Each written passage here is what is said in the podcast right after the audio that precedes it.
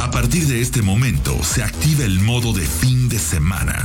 Y en este espacio hablaremos casi de hablaremos casi de todo, porque lo que se ve no se pregunta. Aquí comenzamos.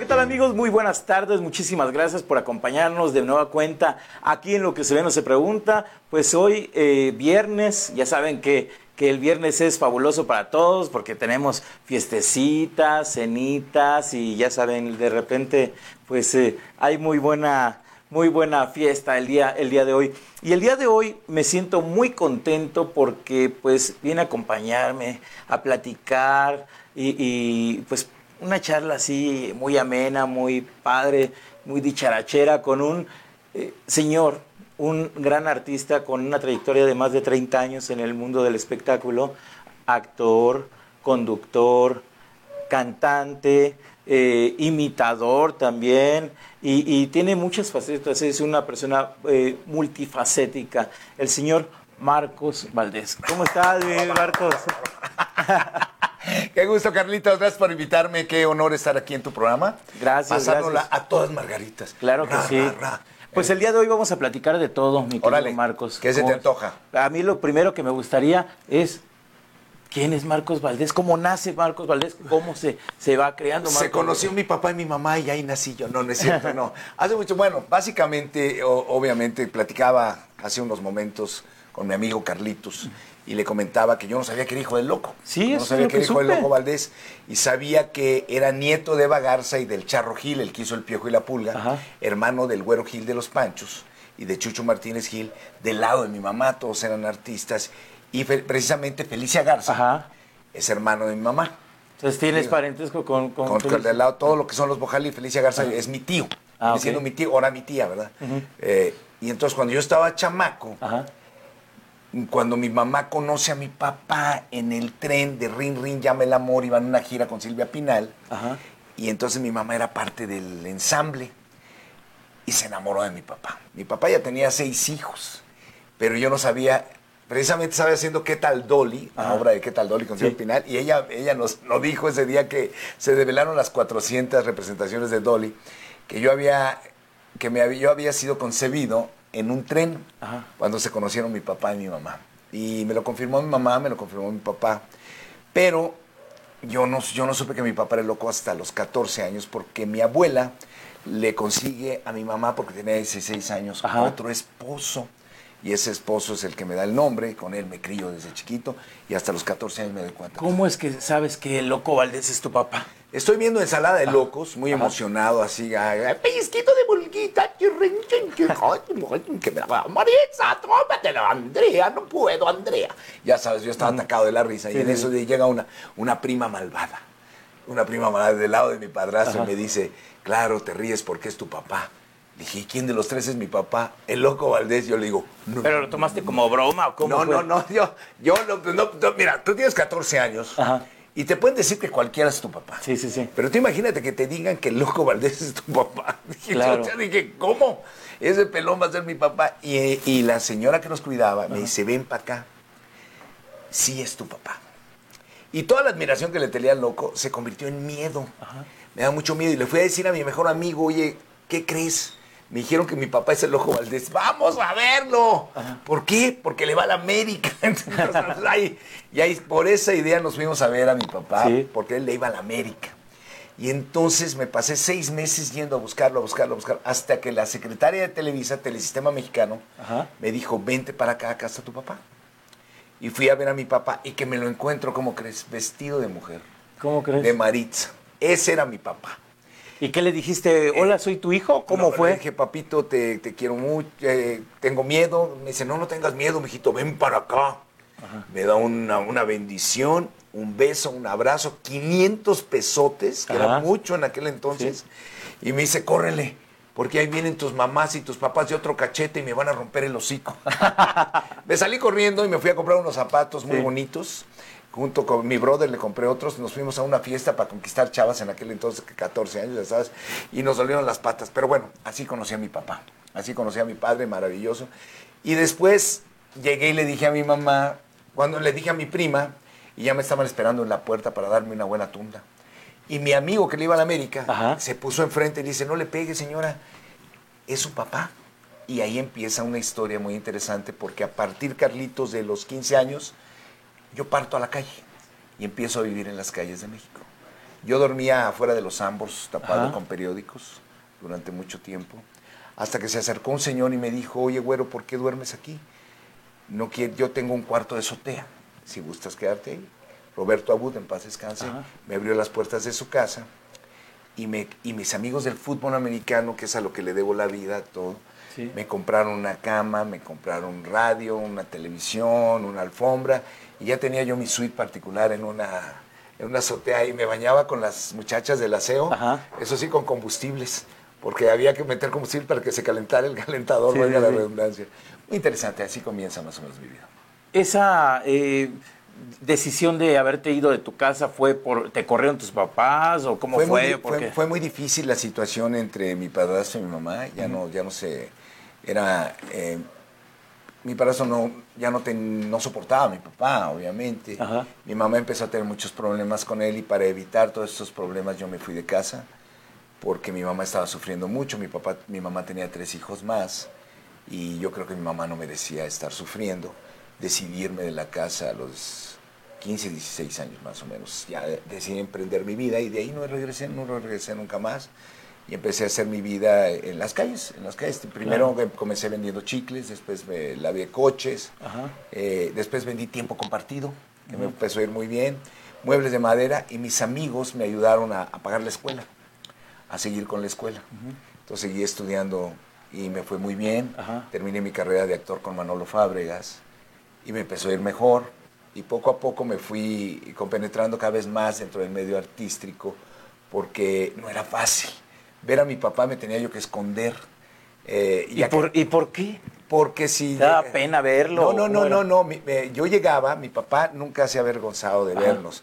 El problema es que lo cachaban sus mujeres. Ajá. En aquel entonces tenía a Arcelia, tenía a Yolanda y tenía a Verónica. Ajá. Y entonces no sabías quién iba a llegar, entonces tenías que esconderte o en el baño o en el closet.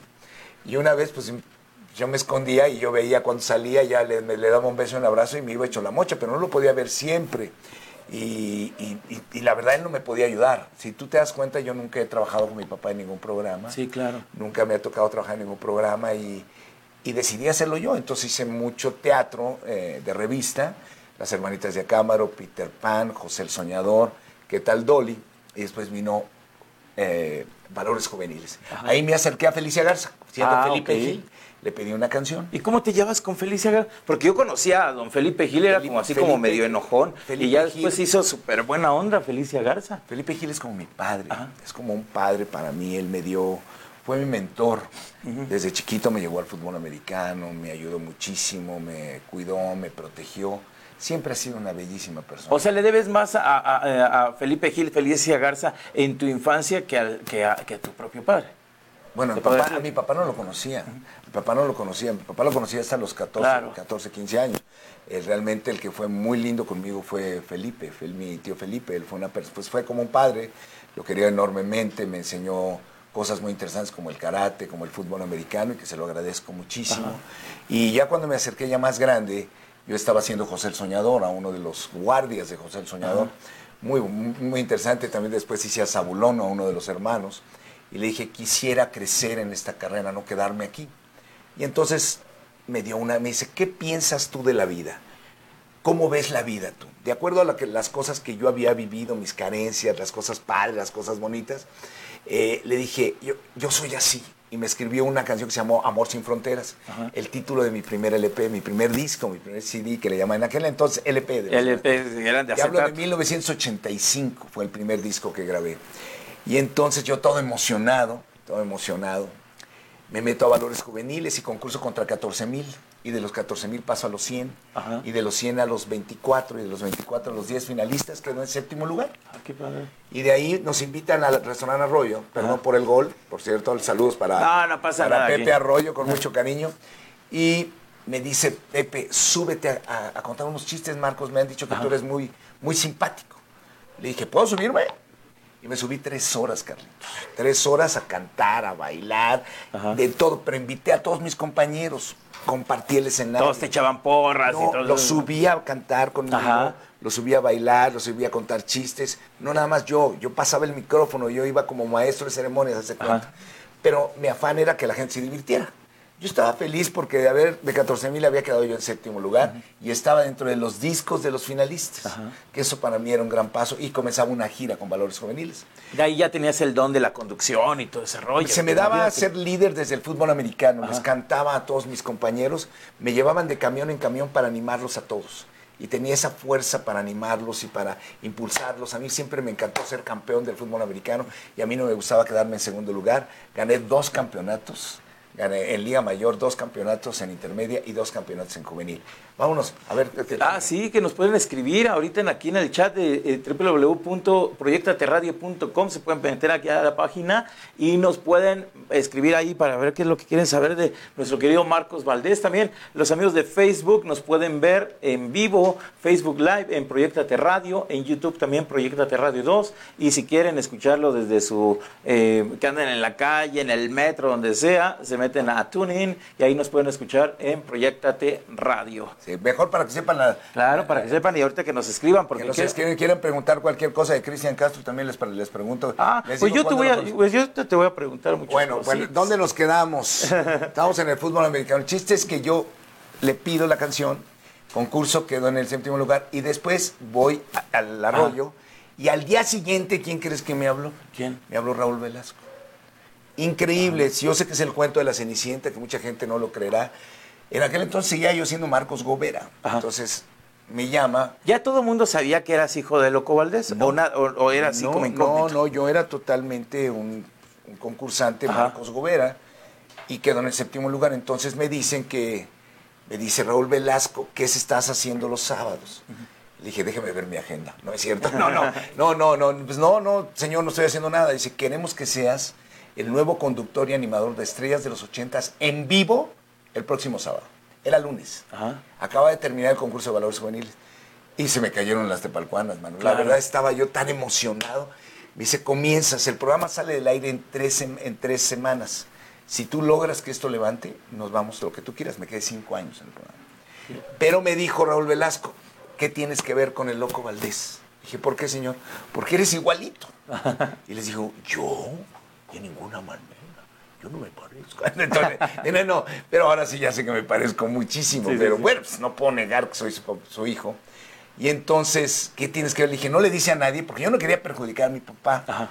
No, no, no, no, no, no, no le digo a nadie, es mi papá. No, hombre, llamó a todos los medios de comunicación, prensa, radio y televisión. Nace el hijo de Loco Valdés. Y entonces ahí comienza mi carrera y también mis problemas con mis hermanos. ¿Cómo lo tomó el Loco Valdés de que ya dieras a conocer ya públicamente que era su hijo? Pues le di en la torre. Ajá. Le di en la torre a mi pobre padre porque mis, mis hermanos se me fueron encima. Que cómo me atrevía yo a decir que era hijo del loco Valdés. Le dije, no lo sé. Alguien me ha de haber dicho. ¿Quién fue quien me dijo? No lo sé. A un brujo que el doctor, mi amor, le fui a llorar. Pues, este, pues, pues traigo. Claro, modo que la no me sangre. parezca al loco Valdés, pues ni modo que no sea parte del loco. Claro. Y entonces le dije, pues a quién quiere. ¿Por qué le dices? Me dice mi hermanito en paz descanse, Jorge. ¿Por qué le dices? ¿Por qué dices que eres hijo del loco? Le digo, pues dime de quién soy hijo. Es que se va a enojar mi mamá. Le digo, ¿y qué le digo a mi mamá? le digo, pues ya, ya no supe de qué hacer. Y ahí comenzó una carrera muy bonita, prominente, hermosa dentro de la música y dentro de la televisión. Ajá.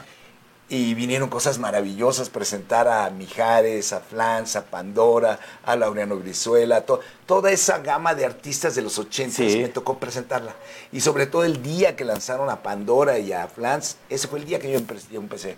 O sea, comenzamos al eh, desde el principio de los 80 Claro. con eh, de ¿Cómo te va mi amor? Que empezaron ellas. Sí. Y la todo, poco a poco, todo, nada, este Mijares. De Mijares. Y Flans, te conocí en un bazar. O sea, todos ellos me tocaron en Estrellas de los ochentas y después vino la gama fuertísima de Estrellas de los noventas cuando llegó el hit Es por amor y llegaron los Enanitos Verdes y llegó una serie de, de- de grupos maravillosos de los de Y es cuando 80s. tienes la oportunidad de estar en Alcanzar una estrella. No, viene, termino, termino, termino eh, Estrellas de los 80, Estrellas de los 90 Ajá. y después me invita Verónica Castro Ajá. a hacer Mala Noche No.